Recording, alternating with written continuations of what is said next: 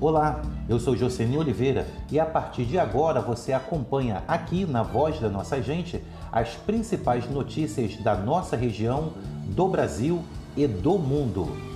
Eleições 2020. O TSE autoriza convenções partidárias virtuais a partir de 20 de julho. É isso mesmo. O Tribunal Superior Eleitoral informou que os partidos políticos poderão realizar as convenções partidárias de forma virtual a partir de 20 de julho.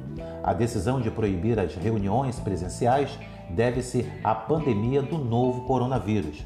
De acordo com o calendário eleitoral, as reuniões para definir os candidatos que disputarão as eleições municipais de 2020 poderão ser realizadas até o dia 5 de agosto.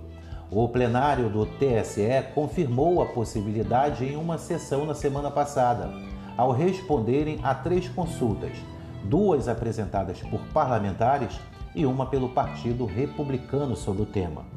Os partidos terão a liberdade para estabelecer regras e escolher os procedimentos para a realização das convenções virtuais, as quais devem seguir as regras e os procedimentos previsto na Lei 9504 de 1997 e na resolução do TSE número 23609 de 2019.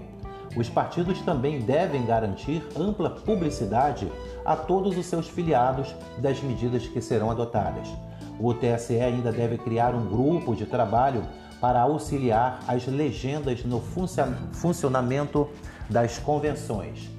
O adiamento ou não do pleito ainda não foi definido e vai depender do avanço do Covid-19. O presidente do órgão, Luiz Roberto Barroso, já garantiu o adiamento de algumas semanas e disse que junho é o limite para decidir o futuro das eleições. Da redação, Joceni Oliveira.